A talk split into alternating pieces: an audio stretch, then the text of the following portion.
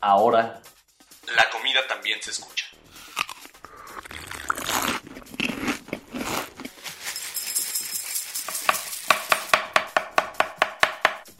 Bienvenidos Los sabores de México. a Sabores de México.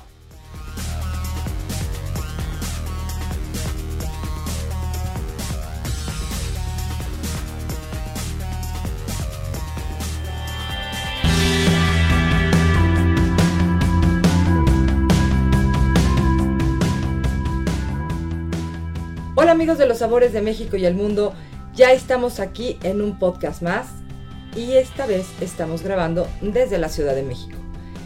¿Y de qué vamos a platicar esta semana? Cuéntame. ¿Cómo están? Soy Carlos Dragoné. Vamos a hablar eh, de viajes, obviamente. Eh, la semana pasada hablamos de, de la política y de la promoción de México.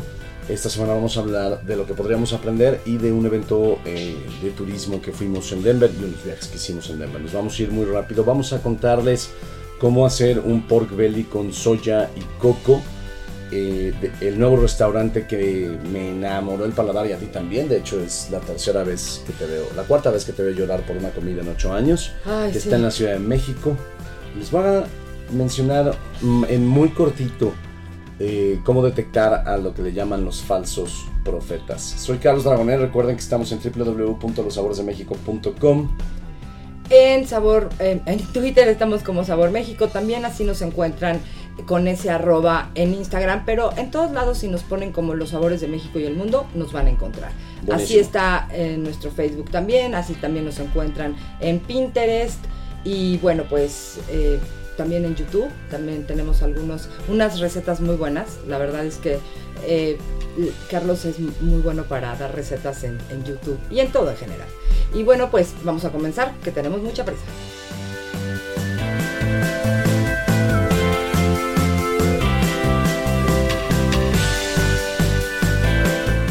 Los sabores de México y el mundo. La mezcla perfecta entre tradición y vanguardia. Pero, es que no me da tiempo, es que nunca aprendí a cocinar, no, no, no tengo el sazón, es que no sé usar el cuchillo, me voy a quemar.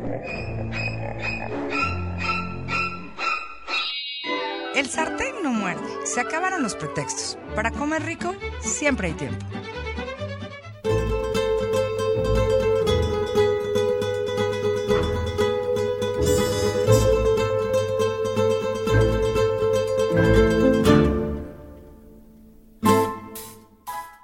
De qué se trata esta semana la receta? Cuéntame. De dos cosas que amamos: soya y pork belly. ¿Qué es por belly? ¿De dónde viene este corte? Porque para Es- mí es, es como un pedazo de tocino grande. Lo con- es que es, es eso. O sea, al final del día, el pork belly lo hemos conocido de mil formas. Es la pancheta, es el tocino. En realidad es esta parte de, de baja del lomo con grasa. eh, digamos, pero el pork belly se puso muy de moda a partir de la cocina de la cocina de, de Chang, por ejemplo, de la, la cocina china lo usa muchísimo. Este, y luego pues empezamos a utilizar el mismo corte en diferentes formas. Pero ¿por qué dejamos de llamarle tocino o pancheta y Mira, se le empezó no a llamar tengo la por más mínima idea en términos, o sea, no, no te puedo dar con seguridad la razón. Yo creo que lo que tiene que ver es con el grosor del corte. O sea, porque el pork belly, cuando nos sirven un pork belly es un trozo grande, grueso, este, cocinado como tal. El tocino estamos muy acostumbrados a llamarle muy estas delgadito. rebanadas delgadas o vaya de un centímetro, cuando mucho. Pero podría venir las dos del mismo... De la es, es el mismo pedazo del puerco. Ok. O sea, es exactamente el mismo pedazo del puerco, nada más tiene que ver con el tamaño de corte, tiene que, o sea, tú llegas y pides eh, un trozo de, de- de- lomo con grasa, un trozo de pork belly, un trozo de, Ya creo que panceta, prácticamente o sea, en todos los mercados y en todos los Todos supermercados lados ya, ya lo conocen. ya lo conocen. ¿Y cómo la vamos a preparar? Cuéntame. le vamos a meter soya y coco, ahí les va. Eh, al final del día, eh, el tema de que parece complicado, pero no lo es. Entonces me voy a ir rápido porque este, este podcast va a ser corto, porque tengo una comida. Este, Ok. Vamos a necesitar eh, esta mezcla de cinco especias que se vende a- solita, ¿no? Five spices. Este, un kilo de pork belly con piel, sin hueso. Este, dos cucharadas de azúcar morena, tres cucharadas de salsa de soya kikoman, dos de salsa de pescado, una de aceite, eh, yo uso de soya, eh, vaya, o, aceite vegetal como tal. Em, cuatro shallots, ¿no? Picados muy finos. ¿Por qué shallots? Porque es mucho más sutil que una cebolla, ¿no? Entonces, Compramos el shallot y Y tiene son un más grandes, además, ¿no? No, no, no, el shallot es el chiquitito, el chiquitito morado. Mm, ok. ¿no? Son, son estos, eh, esta cebolla como mucho más, más Es suave. que es en sus entre sabores. una cebolla y un ajo, ¿no? Exactamente, es como, como el hijo de los dos, ¿no? De- Ok. tuvieron una aventura un fin de semana. Ok. Tres dientes de ajo rallados, cuatro tazas de agua de coco sin azúcar. Lo pueden comprar el bote como tal de agua de coco sin azúcar. O si se quieren ver mucho más elegantes, pueden comprar cocos, ¿no? Y sacarles el agua. Eso sería mucho más bonito. Pues sí, porque además te sirve para, ya sabes, rallar coco como guarnición o, O como hacer los trozos con chilito y limón. Exacto, para sal, otras para cosas. Que además vamos a empezar a dar pronto unas recetas de coco que es súper sano. 8 huevos, arroz jazmín para, pa- al vapor para servir, cilantro y eh, tres chiles rojos rebanados bien delgaditos. En www.losaboresdemexico.com está esta receta para que vean inclusive hay una foto que subimos del, del pork belly como tal. Ok, para que lo crudo, puedan. para que lo ubiquen, ¿no? Pero esto sí no. Ahí les va. Serv- secamos de volada el pork belly con servilletas, lo dejamos en este en, en reposo tantito a temperatura ambiente, que agarre temperatura ambiente, y los vamos a rebanar en, en cortes de una pulgada de grueso. ¿ok? ¿Cuánto serías en centímetros? Son como 3 centímetros, o sea, una pulgada son 2.54 centímetros, Tres pero centímetros. digamos del grueso de tu pulgar, Venga. ¿no? A menos que seas basquetbolista, pero del grueso de tu pulgar. Por eso se llaman pulgadas. Ok. Este, eh, agregamos en el bowl donde está la carne azúcar, eh, dos cucharaditas de la mezcla de especias, la salsa de pescado, la salsa de soya kikoman, yo uso kikoman tradicional, este, y mezclamos muy bien, ¿ok? Cubrimos el pork belly y cubrimos con plástico ese, ese bowl con la mezcla y hay que dejarlo marinar toda la noche. ¿no? Venga. ok. Acuérdense que la clave de una buena carne es el marinado. De entre más tiempo marine, mejor. Me va a quedar más rico. Claro. Entonces, ya que lo saquemos, agarramos una, una sartén de estas de acero, de hierro, perdón, de hierro fundido, este, muy, muy caliente, o una olla de estas altas, no una olla normal, una olla que tenga un poquito de, de- de paredes altas. Lo ponemos a fuego medio, echamos el aceite que se caliente muy bien y sellamos las rebanadas del pork belly y las reservamos. No tiren, cuando saquen el pork belly de la marinada, no tiren la marinada, guárdenla porque lo vamos a usar un poquito más adelante. Bajamos el fuego después de quitar el pork belly de la olla y echamos los shallots, este, los salteamos tantito, un minutito, y luego echamos el ajo, lo salteamos otros dos minutitos, y aquí es donde vamos a agarrar la olla o, la- o el, o, el, o el sartén que se- usemos, va a tener estos trocitos pegados, ¿no? Esto, esto todo caramelizado en la base de la grasa, del azúcar, de la salsa de pescado, de la salsa de soya. Y entonces aquí vamos a agarrar un poco del agua de coco que tenemos y vamos a desglasar el sartén o la olla que estemos usando. Entonces muy caliente, echamos el sartén y con una pala de madera ok. raspamos para que se, que se quiten los residuos Y se eso queda es como todo ese saborcito. un. Como un jarabito, como. No, no, no, no, lo echamos primero, ahí te va. La primera parte es echamos el agua de coco, un poquito, un chisguete nada más, Ajá. para desgrasar, despegar todo, muy caliente todo está. Entonces desgrasamos, despegamos todo, este, y dejamos, pero es un chorrititito. Se desglasa todo y dejamos que se saltee un poquito con los shallots y el ajo para que se pongan un poco transparentes. Ah, venga, ajá. ¿no? Este, ahí ya volvemos a echar el pork belly. La idea es, no hay que encimar las rebanadas. Los ponemos todos parejos en la olla o en el sartén que estemos usando, sartén. que no se encimen unas a otras y agregamos el resto de la marinada, eso que nos quedó en el bowl eh, marinado, y ponemos poco a poco este, el agua de coco. La idea es que no se cubra toda la carne, que quede más o menos por encima de la mitad de la carne eh, el agua. Subimos el fuego a medio otra vez, dejamos que hierva y cuando rompe el hervor se baja y se reduce hasta que la grasa del pork belly sube a la superficie. Ahí cubrimos, dejamos a fuego muy bajo, muy bajo, ¿eh? Por unas 3 horas más o menos, 2 horas y media, 3 horas, para que la carne se haga súper suavecito. En esas 3 horas lo que pueden hacer es este, hacer su arroz, ¿no? Al vapor. Y además hay que poner a cocer eh, los huevos, ¿no? Pónganlo, ya saben, agua fría, ponemos este, a que se caliente, cuando ya esté, cuando rompa el hervor, ponemos los, los huevos, le bajamos el fuego a la mitad y lo dejamos unos 6-7 minutos a que se pongan duros, pero no grises, la yema no tiene que quedar gris. ¿no? Sacamos, ponemos en agua fría, los pelamos y ya que estén pelados, los metemos eh, a la olla del puerco los últimos 15 minutos. ponemos esos huevos los últimos 15 minutos antes de que esté listo. Ponemos en un plato arroz, agarramos pork belly con un huevito, lo Qué servimos, rico. lo decoramos con cilantro y con unas rebanitas de chile rojo, chile cual es medio rojo, un chile jalapeño rojo, lo que ustedes quieran. Este, y se sirve y a comer. Después de eso se pueden echar un té verde de jazmín. Perfecto. Qué rico. Además es una receta que sí te toma tiempo, pero te toma tiempo de cervecita. cocción. Una cerveza también, con esto le iría muy bien una, probablemente una IPA, por ejemplo, que tiene este punchiness, que tiene un poco, de estas IPAs que tienen un, to- un ¿Cómo sería una IPA? ¿Cómo, cuál? Dime una marca rápido antes de irnos al corte. Uf, es que hay 7 millones de Pero marcas, una eh, mexicana. Una mexicana IPA. Fíjate que este hay una de es cervecería. Ay, pero ¿No es ¿cómo se Primus? Primus tiene una, ¿no? Primus tiene una, sí. Tempus tiene una. eh, Colimita.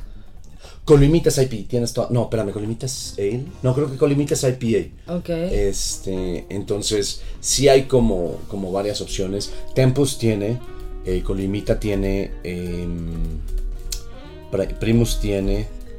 eh, si mi cabeza no me falla, José Miguel García está haciendo una IPA. Eh, hay, a ver, yo me van a decir de groserías, pero en este nuevo nueva onda que sacó Bohemia de, de cervezas, ah, pero, eh, ajá, sí, sí, como sí. más específicas. ¿Cuál iría? Una, o ¿De ellos no iría como la más oscura? No, no, no, no, no, no, no, la IPA de Bohemia, que es la que ¿Cuál tiene era la etiqueta IPA? verde. Tienes razón. Era la etiqueta verde. Sí, hay Pero varias. Está buena. Este. Pero vaya, hay, a mí las, las IPA me gustan bastante. Está la de Minerva también me gusta mucho. Este, hay una que es medio complicadita de conseguir, no la he visto mucho, que se llama Hipólita, que tiene, que tiene toda la onda. Este, bueno, nos podríamos hacer todo un especial de cerveza, pero para eso vamos a invitar a, a los que le saben, Claro. que pueden ser A Eduardo Susi, Riojano. entonces. este, que puede ser, eh, vaya, Adrián Monfort, José Miguel García, los que sí saben de chela, yo nomás me las sé tomar. Pero creo que sí vale la pena que hablemos de esto, ¿no? Sí, claro. Después. Hablemos, hablemos después de chelas. Pero después de este corte vamos a hablar de viajes, de, De viajes. turismo, de IPW, de Denver. De Denver, de IPW de Colorado, del impulso correcto, de, de la semana pasada hablamos de dónde estábamos fallando nosotros y por qué el tianguis no funcionaba y cómo no había nada de propuestas en los candidatos y como que deshojamos la propuesta de- del puntero. Vamos a hablar de lo que creemos, y podemos estar equivocados, pero de lo que creemos que podríamos aprender de eventos internacionales. Nos encuentran en Instagram y en Twitter como Sabor México, en Facebook como eh, Los Sabores de México y el Mundo. Este podcast lo pueden bajar, me imagino que lo bajaron de iTunes, pero si no, también estamos en Spotify, por si ustedes andan ahí en la calle con Spotify. Y también estamos en Podbean, que es donde está Estamos en hospedado. Podbean. Eh, para quienes tienen Android pueden bajar una aplicación que se llama Castbox y ahí nos encuentran. Este mm, tenemos YouTube, también nos buscan como Los Sabores de México y el Mundo. Y también ahí aparece, ¿sabes?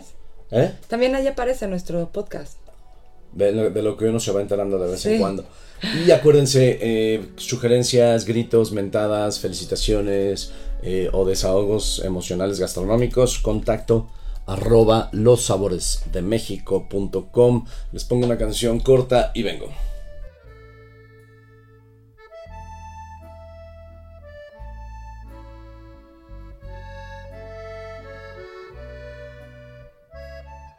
Los sabores de México y el mundo. La mezcla perfecta entre tradición y vanguardia. ¿Cuántas veces les hemos dicho que la cocina es el mejor lugar para convivir con la gente que quieren?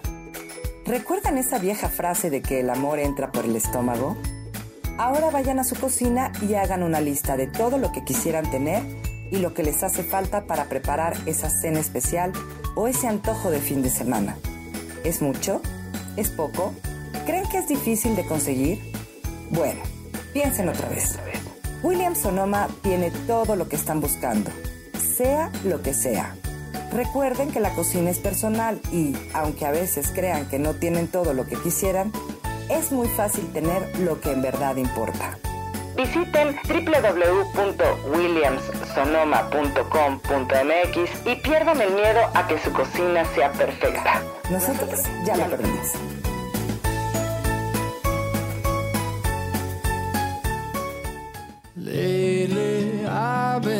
I've been losing sleep. dreaming about the things that we could be. But baby, I've been, I've been praying hard. Said no more counting dollars, we'll be counting stars. Yeah, we'll be counting stars.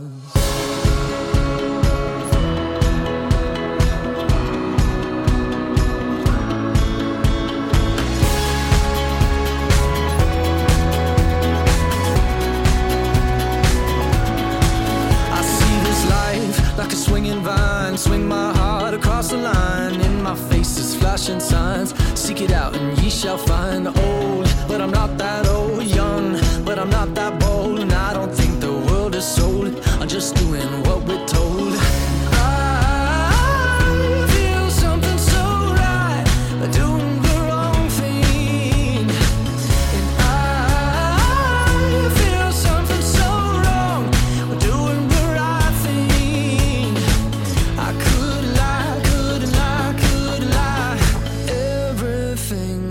kills me, makes me feel alive. I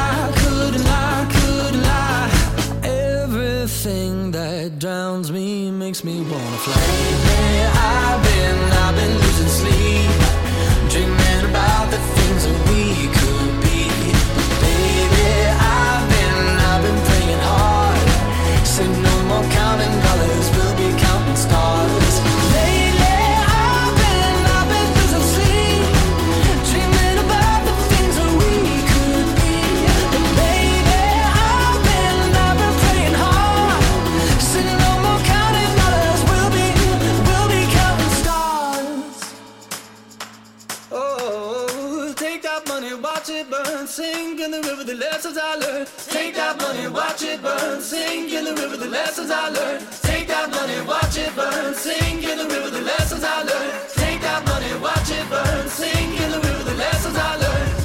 Everything that kills me makes me feel alive. Yeah, I've been, I've been.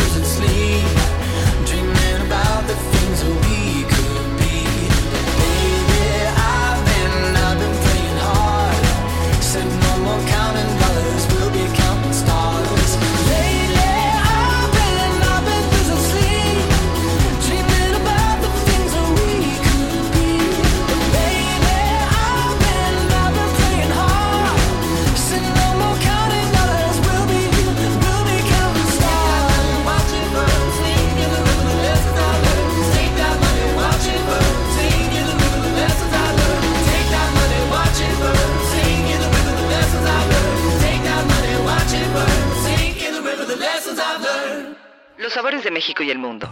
La mezcla perfecta entre tradición y vanguardia. ¡Ya llegué, vieja! ¡Qué bueno, vieja!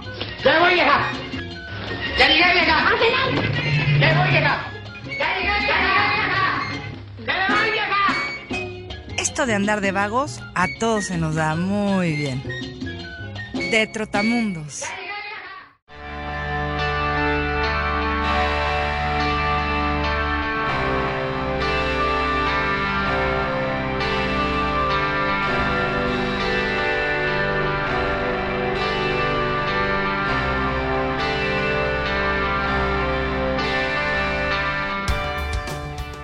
Entramos eh, de regreso, vamos a hablar de viajes. Esta es eh, Trotamundos, iba a decir Rompemundos.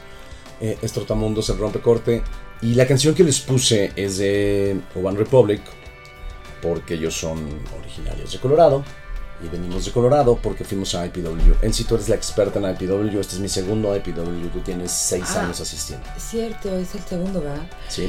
Mira, IPW es esta feria o este encuentro con las empresas relacionadas con eh, toda la industria del turismo y de viajes en los Estados Unidos o que tienen presencia en los Estados Unidos. Aquí estamos hablando, por supuesto, de destinos turísticos, pero también estamos hablando de cadenas hoteleras, también estamos hablando de prestadores, eh, arrendadoras de coches e incluso aerolíneas. Por ejemplo, ahí estaba una aerolínea latinoamericana que eh, tiene una presencia importante, sus oficinas están en Washington. Sí. em, No la vi. Yo vi eh, Latam- vi a la no, Noruega. Wow. no, Latam. Y es que lo que sucede con ellos es que tienen eh, una tienen conexiones desde los Estados Unidos muy importantes Claro. y por eso están ahí.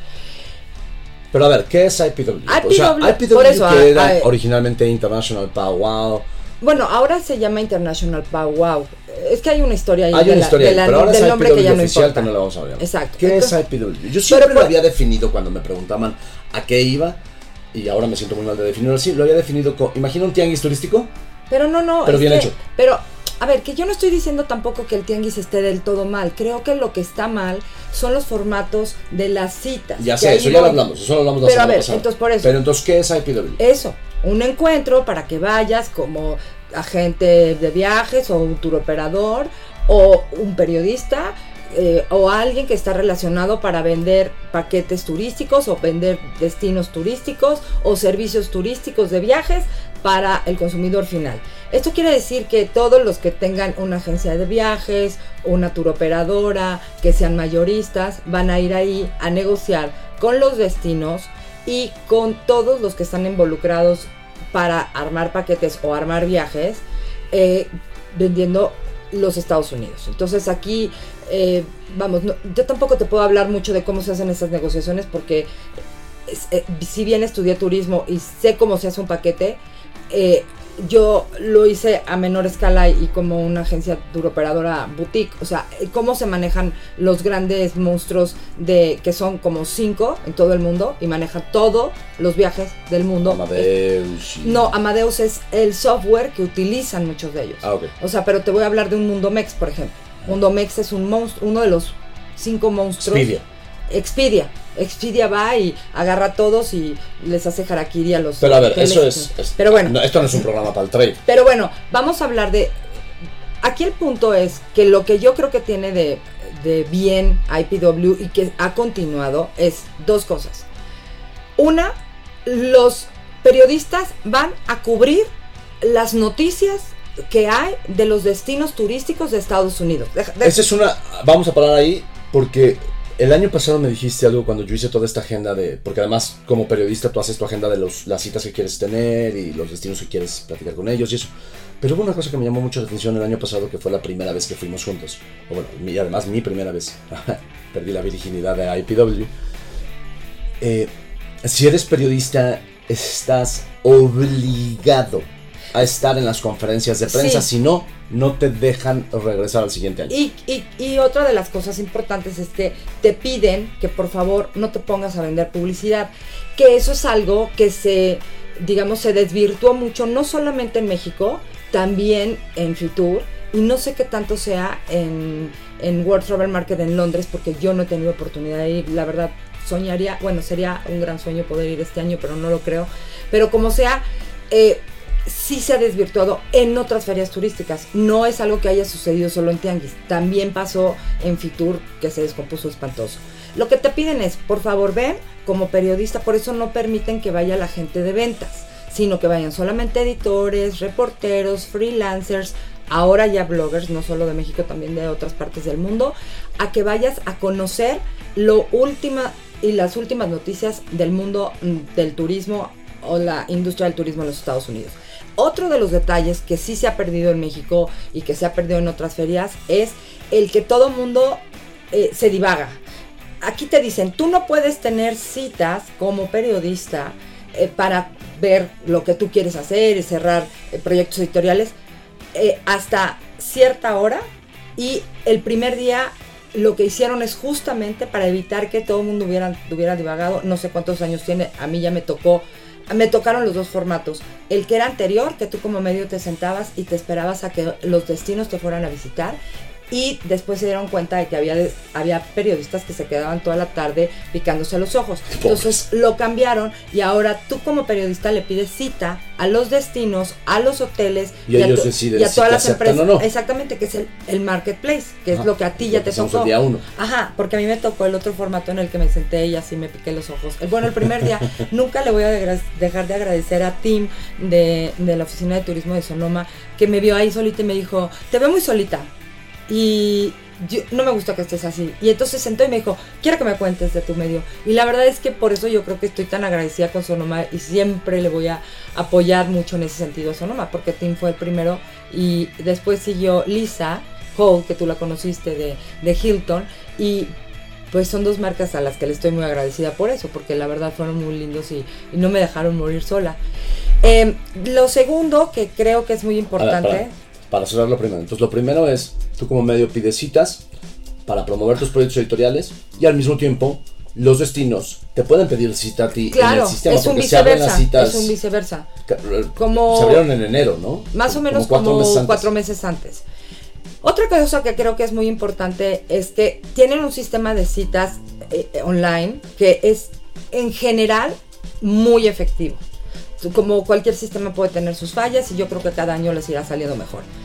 Pero aquí algo importante es que no te dejan divagar de, ay, pues ya me fui a comer a no sé dónde y regresé a la hora que quiera. No, son muy estrictos y las calificaciones están ahí para que tú te vas, comes y regresas. Si no quieres comer en el evento, que eso se es algo...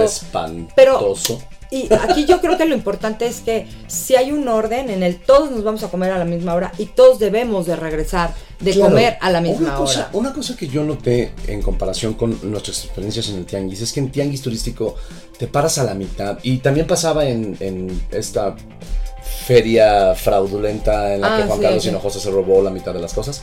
Este, ¿cómo se llamaba? Fita, Fita. Fita. Este, te parabas a la mitad del centro de convenciones que fuera y decías, puta, ¿y ahora para dónde me muevo? Bueno, pues a ver si está desocupado el de Oaxaca. A ver si está desocupado el de China. Aquí no, aquí es, tú desde meses antes dices, para el Media Marketplace es una cosa, pero en los otros días también te dicen, a ver, Hertz te va a recibir a las 6.20 del... Bueno, no, que, a las... que esto es muy interesante. Porque las citas están numeradas. Y, y aquí lo interesante es que también no solo funciona para los turoperadores o los que van a hacer negocio de viajes con ellos, también funciona como periodista, porque si no los pudiste ver en el Media Marketplace, los puedes ver los días subsecuentes y sigues entrando en el mismo sistema. Aquí en México sé que hay un sistema para que los turoperadores y todos los que vienen a hacer negocio con los destinos, etcétera, puedan reunirse, pero hasta donde nosotros fuimos, que fue Puerto Vallarta, creo que fue el último, no, Acapulco fue el último, Eh, Bueno, tú, es que yo ya no Ajá. fui a... No, o sea, te acompañé, pero ya no... pero no había este sistema para tener citas con ellos. No sé ahora, no podré hablarlo. Pero lo, lo interesante aquí es que no dejan que se divaguen. No está permitido que se vayan y no regresen más y se, vayan de juerga a los demás. Hay días específicos para que los destinos puedan tener sus eventos. Pero los días en los que hay evento específico de IPW, los destinos no pueden y está prohibido que tengan ningún tipo de evento.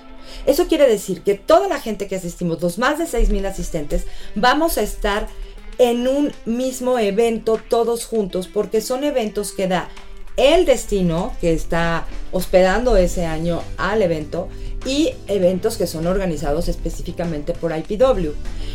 Esto es importante porque la gente puede convivir e incluso no sé si te fijaste que nos dijeron y nos hicieron la pregunta de si durante los eventos podíamos eh, o, o tuvimos oportunidad de hacer un networking.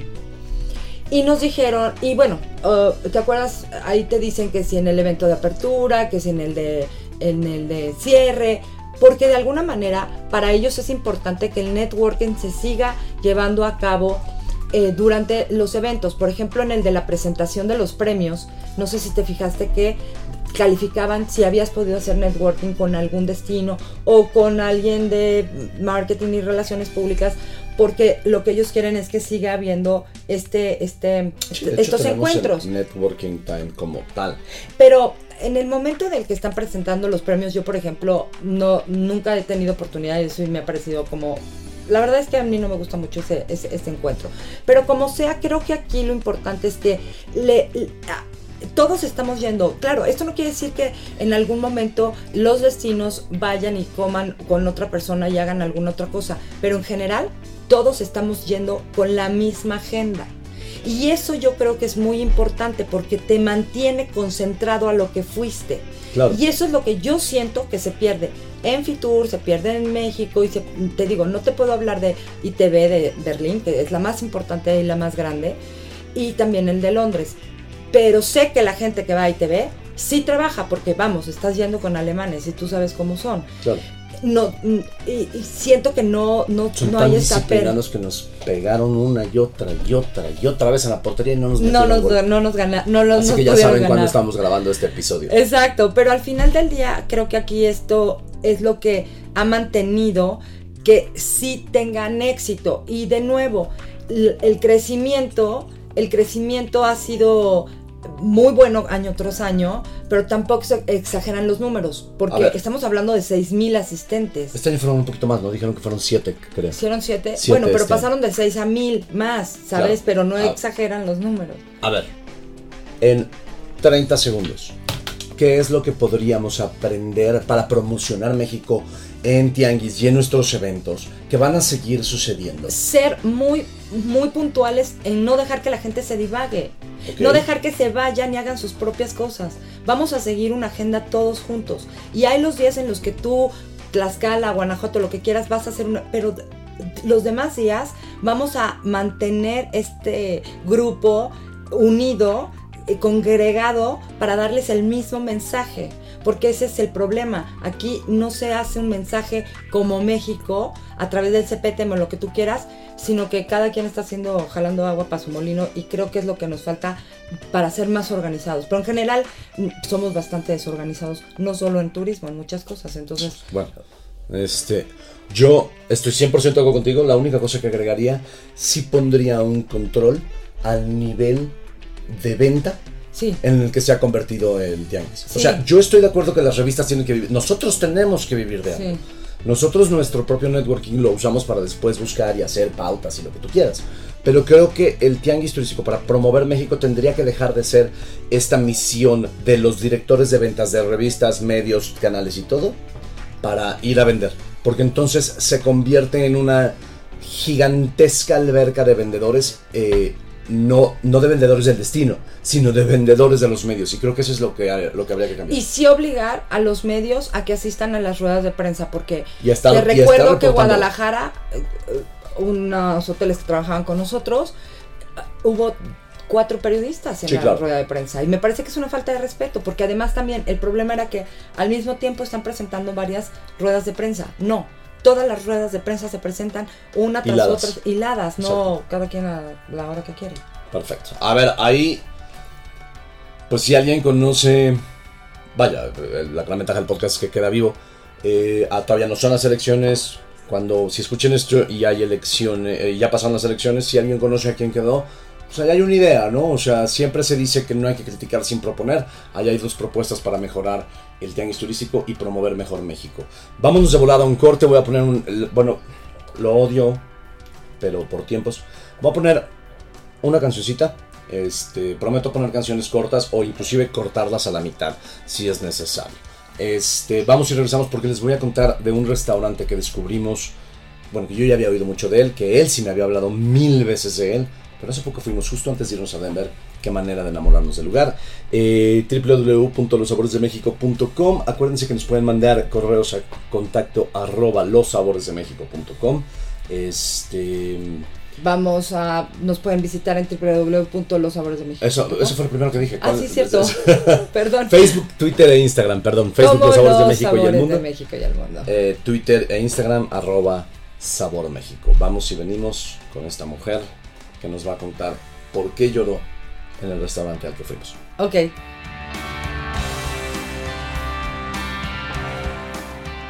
Los sabores de México y el mundo. La mezcla perfecta entre tradición y vanguardia.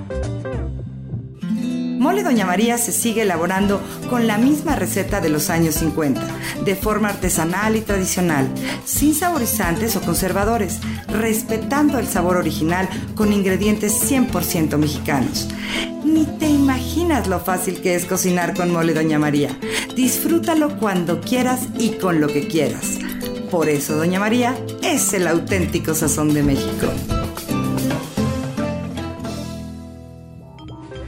Encuéntrame en Twitter como arroba Sabor México, en Facebook como Los Sabores de México y el Mundo y en mi sitio www.lossaboresdemexico.com.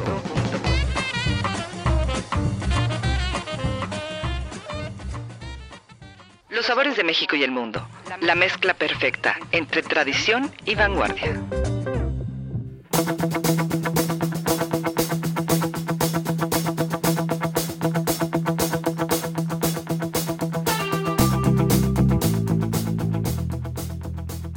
Venga, estamos de vuelta. Yo, de veras, en ocho años que tengo con esta mujer, eh, de, de- de ser una persona tremendamente suertuda, porque no me ha sacado a patadas de su vida, este, y además siete años y medio de estar con ella en este proyecto de Los Sabores de México, este, resulta, se fijan qué listo fui, primero me la ligué y luego me hice editor. Pues, así, así funcionó este Ay, asunto. no, así no fue la historia, la verdad Este, es que sí, esto no Eh, existiría. la he si no visto le llorar por ocurrido. comida cuatro veces. De- te vi llorar por comida en, en una escena rarísima de Thanksgiving con, con eh, Jared en Hasso porque te recordaba al pavo como lo Ay, hacía al tu pavo, abuela. sí, como lo hacía mi abuela y mis tías. Este, te vi llorar en Robuchon en Las Vegas. Te vi llorar en el atelier de Las Vegas al día siguiente. Bueno, perdón, al- eh, la ocasión siguiente porque el atelier te vi llorar al año siguiente que fuimos. Este, te Pero ahí lloré por, por él. No, no o sea, sí, bueno, sí por la comida, pero por el, por la oportunidad de poder conocer a Revolution. Cierto. Este, y te vi llorar con un postre en Lorea. En Lorea, en la colonia Roma, en la calle de Sinaloa, este Sí. lugar de el chef Osvaldo, no me acuerdo su apellido, pero Osvaldo, él. Este, si lo busco en mi computadora lo tengo. Lo vas a encontrar. Pero este. Te vi llorar en ese postre. Y, y fuimos a, y fuimos a cenar ahí, ni siquiera como vamos a conocer el lugar para los sabores, fuimos porque nos surgía salir a ti y a mí como pareja para de contar. Sí. Solo tomé una foto, por cierto. Exacto, no tenemos fotos. Yo tomé una y de hecho ya la perdí porque mi celular en donde estaba se rompió. Este, pero fuimos básicamente, yo iba con una, con una perspectiva y con una, y con una expectativa.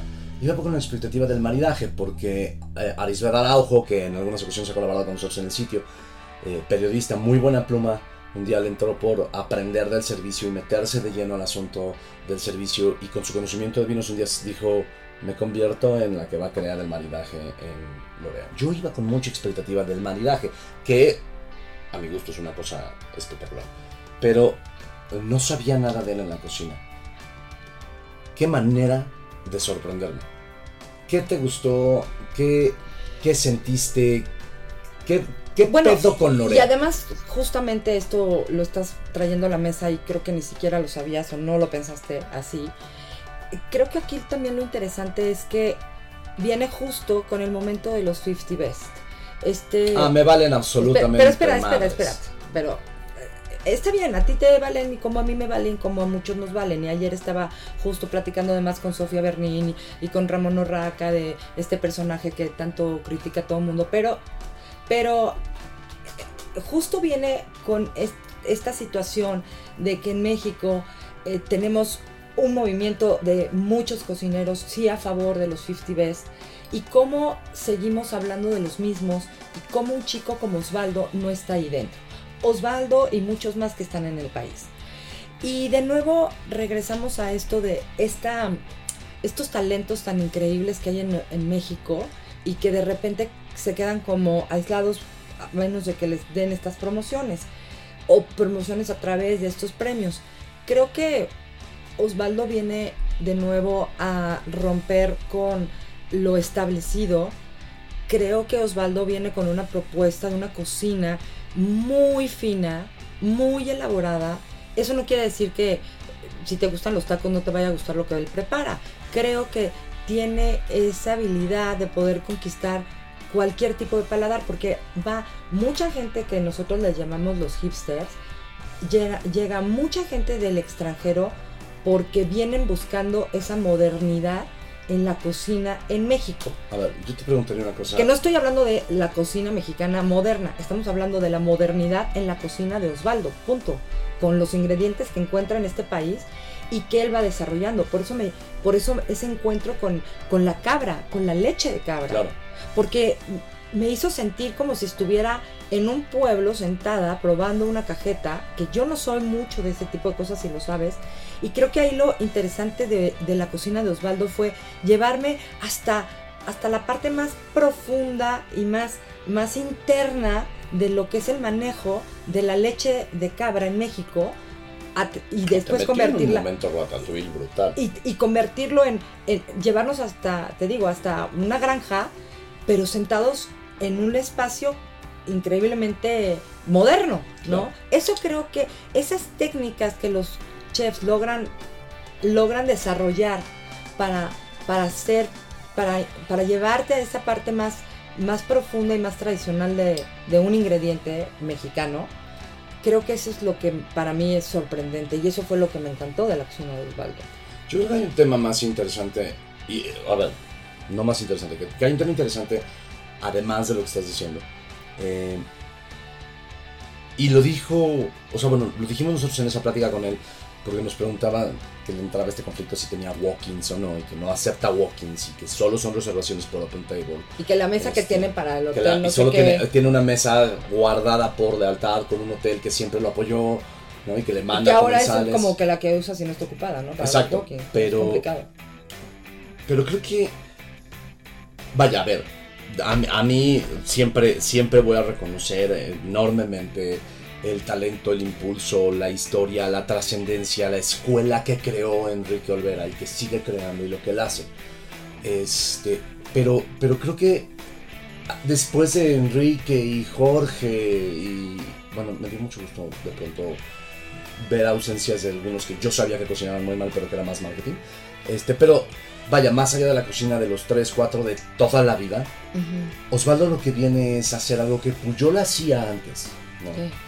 Y que hace a mi gusto, eh, por ejemplo, Jonathan. Bueno, Jonathan. No es, una, no es ir a cenar.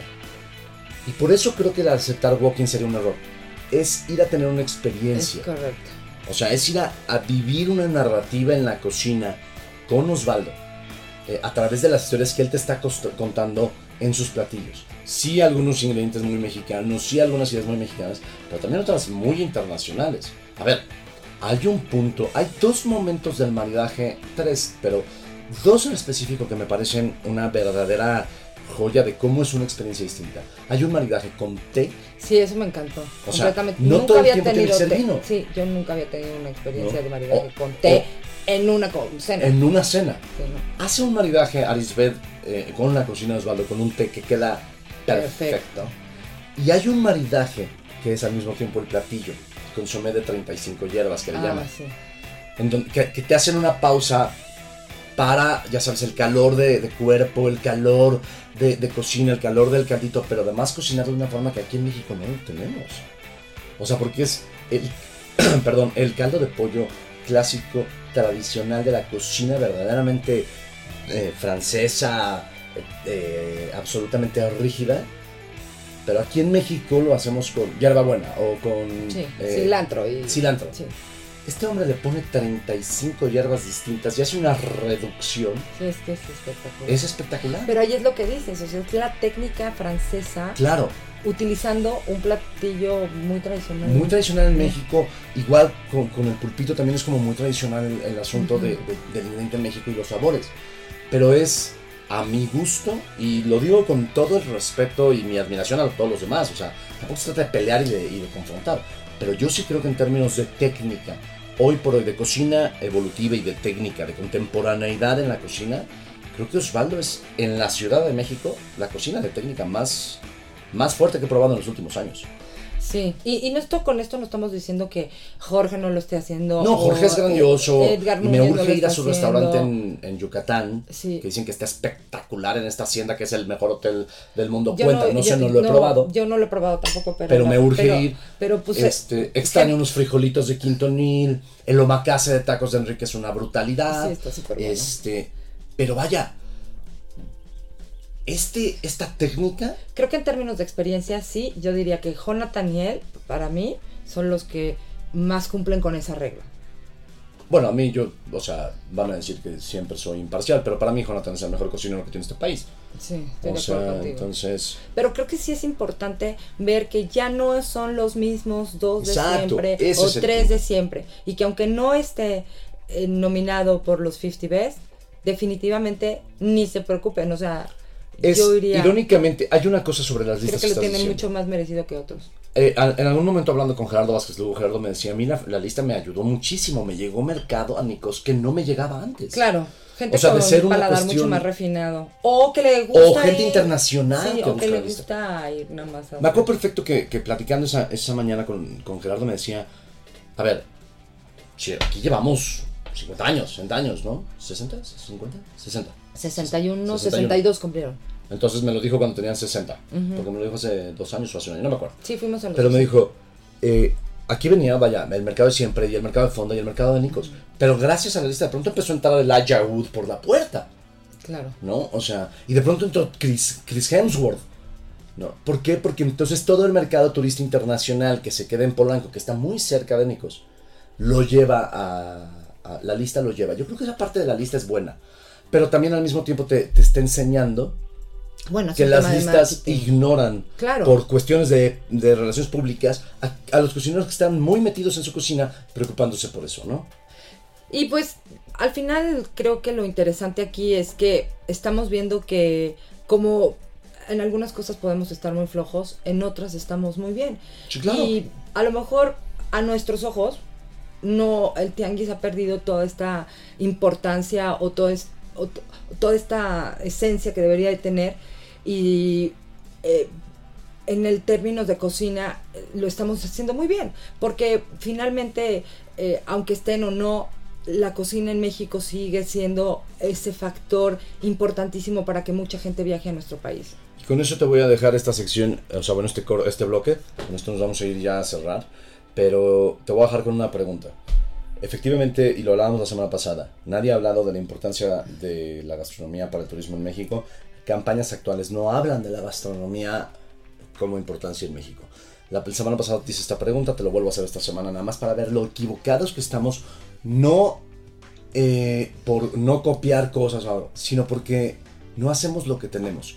¿Cuál es el eje de comunicación de Brand USA para el próximo año? Música y gastronomía. Y la gastronomía de Estados Unidos, ¿eh? ahí se las dejo, porque creo que es un poquito, digo, a mí, yo, a mí me encanta la gastronomía de Estados Unidos, pero creo que en México, pues en eso sí les partimos el seso por mucho. ¿no? Por mucho.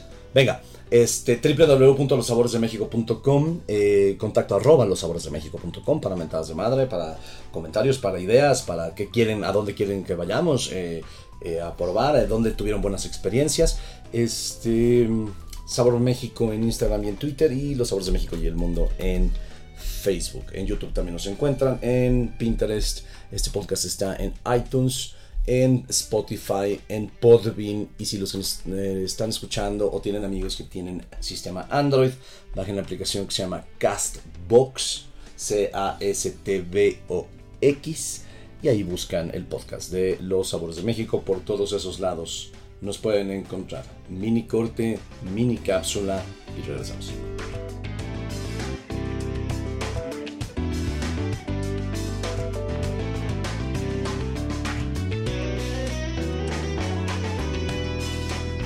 Los sabores de México y el mundo.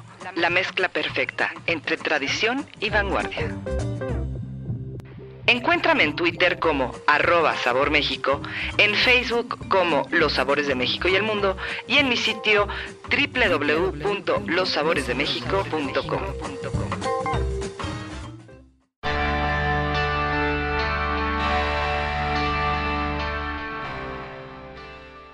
Venga, estamos de vuelta nada más para despedirnos. Este fue un programa cortito porque, bueno, está- La gran ventaja de ser independientes es que hacemos lo que se nos pegue la Nada gana. más quiero hacer un comentario, ahorita que estabas con lo que cerraste el, el módulo anterior.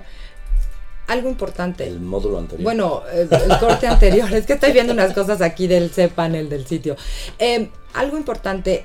Cuando se creó el, el Consejo de Promoción Turística de México, se creó con la idea de crear estos hilos conductos, estos eh, productos con los que se iba a vender México.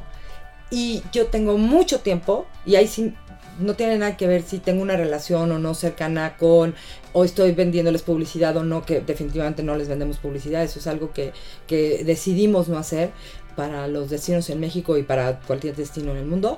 Pero algo importante era que se, se, había, se creaban productos o en base a los productos que ya existían turísticos de México, se promocionaba México se creaban estos eslogan de México Beyond Your Expectations, bla, bla, bla, ¿no? Es, dime cuándo fue la última vez que tuviste una campaña, bueno, estuvo ahorita la de Viajemos Todos por México, pero son campañas genéricas. Dime cuándo viste que todos los destinos, todos los destinos en México, estén llevando un mismo hilo conductor como es este caso. Yo no he visto O nunca sea, eso. ¿dónde has visto que Guanajuato, eh, Tlaxcala y todos estén diciendo vamos a promocionar la gastronomía y las ferias, la gastronomía y el no sé? Como país. No, No, lo estamos haciendo. No lo o sea, estamos cada haciendo. quien se ponen, ah, sí, ahora- y vamos a promocionar la gastronomía, pero también los este, grupos y convenciones, pero también las bodas, pero también, Sí, pero también, pero también. pero no hay eso. Eso es lo que siento que ya se perdió con el Consejo de Promoción. Y Exacto. solo quería cerrar con esto porque creo que es muy triste, porque eso es lo que nos falta en México. Unidad.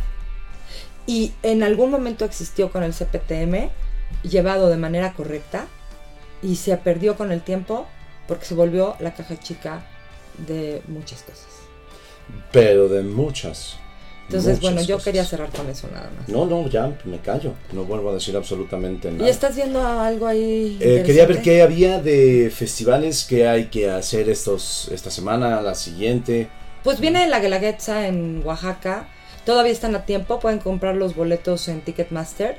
Eh, la Guelaguetza yo creo que es un gran momento para disfrutar eh, de las tradiciones más, eh, una de las tradiciones más importantes de, de Oaxaca. Y además de la Guelaguetza, pues también de nuevo recordarles que ya pueden empezar a hacer sus rutas para disfrutar de las vendimias en, en, en Ensenada Ya y en Guanajuato y en muchos lados. Hablamos de hecho la semana pasada. La semana pasada decíamos de eso y bueno, Ah. pues esta semana también, ¿no? Reiterarles eso. ¿Y ahora qué te hizo? Porque la semana pasada hablamos de eso. Y, la- y esta también. Y si quiero la próxima igual, fíjense. Sí, también. No, pero es porque, bueno, es lo que está. Y durante estos meses que nos escuchen, va a ser algo que van a poder hacer todavía, ¿no? Eh, eh, se- hace, hace calor, pero recuerden que en las noches es fresco, entonces no se sufre tanto. Perfecto, yo no tengo ni idea de qué está pasando ahorita. Estuve desconectado porque me fui a, al sureste, al pueblo más desconectado del completo país. Este, Uno de los tantos, yo creo, sí. Uno de los tantos, sí, qué cosa. Pero, Ay, bueno, pues tú eres la que, órale, qué Sí, sana. perdón. Este, tú eres la que sabes de eso. Eh, se llevó a cabo Barra México y vamos a hablar de eso la próxima semana. La próxima semana, sí. Este, y también la próxima semana nos, le vamos a hablar de algo que a mí me va a encantar. Porque además tampoco, mira, este fue muy positivo, eh, este episodio. Pero la próxima semana vamos a hablar de los falsos profetas. Porque, ah, hija, cómo nos topamos a una en California hace poco. Este, bueno, pues eh, hoy es 19 de junio. Todavía no sé cómo le vaya a ir a México contra Corea. Esperemos que bastante bien.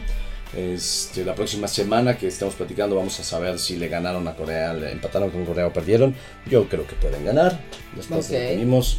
Este, y, y con esa nota, no por el fútbol, por el tema de México como tal. Este es un programa, es un sitio, es una multiplataforma digital sobre promover México. Y muchos nos han criticado porque hablamos de Denver, y hablamos de Arizona, y hablamos de California, y hablamos de, de Holanda, y hablamos de India. Y, este, y hay una discusión ahí enorme con papas en el sitio. Sí, Este, ayer- ¿Por qué no hablar de México? A ver, el primer punto y la primera lección que tenemos que aprender es hablar de lo que está bien, pero también hablar de lo que está mal. Porque hablar y reconocer los errores y hablar y reconocer las fallas, se crean estos espacios en donde podemos corregirlo. ¿no? No por hablar mm, de Estados Unidos dejo de promover México, no por promover México dejo de promover el mundo. ¿no? Este, entonces, lo que pasó el domingo en el partido contra Alemania debe de ser una gran lección. No se trata de los que están arriba, no se trata de los, de, de- de los gobernantes o de las cabezas. Nosotros tenemos que hacer exactamente eh, lo que nos toca, lo que nos corresponde.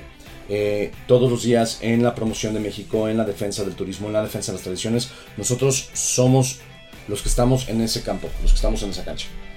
O sea, llega un momento en que el técnico deja de jugar porque no juega, ¿no? porque no está en la cancha. Entonces, después de lo de Alemania, les dejo esta, este comentario. Si vamos a seguir promoviendo México y vamos a seguir cuidando México, hay que nosotros mismos trabajar en ello, promoverlo, cuidarlo. Porque si no, si estamos esperando que la mano salvadora del Mesías absoluto, sea del color que sea, ¿eh? no porque le digan Mesías al puntero, sino basta de, de ser un país que creemos en el salvador absoluto de la silla presidencial. ¿no? Vámonos, la próxima semana vamos a hablar de California, vamos a hablar de mexicanos rompiéndola en California y de mexicanos, eh, pues básicamente diciendo pura estupidez ¿no? en California. También vamos a hablar de eso y cómo detectar falsos profetas.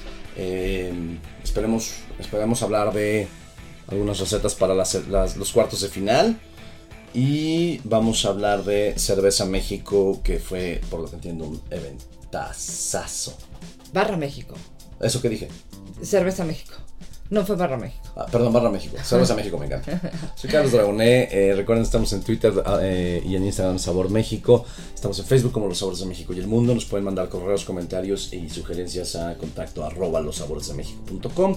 El sitio, obviamente, losaboresdemexico.com. El podcast está en Spotify, en iTunes, en Castbox para Android, en YouTube. También tenemos canal donde está el podcast y donde subimos recetas. Y en Podbean, P-O-D-B-E-A-N, como frijolito eh, podbean.com. Soy Carlos Dragones, nos vemos la próxima semana. Y yo soy Elsie Méndez deseándoles que tengan muy buenos días, muy buenas tardes y muy buenas noches donde quiera que se encuentren. Hasta luego.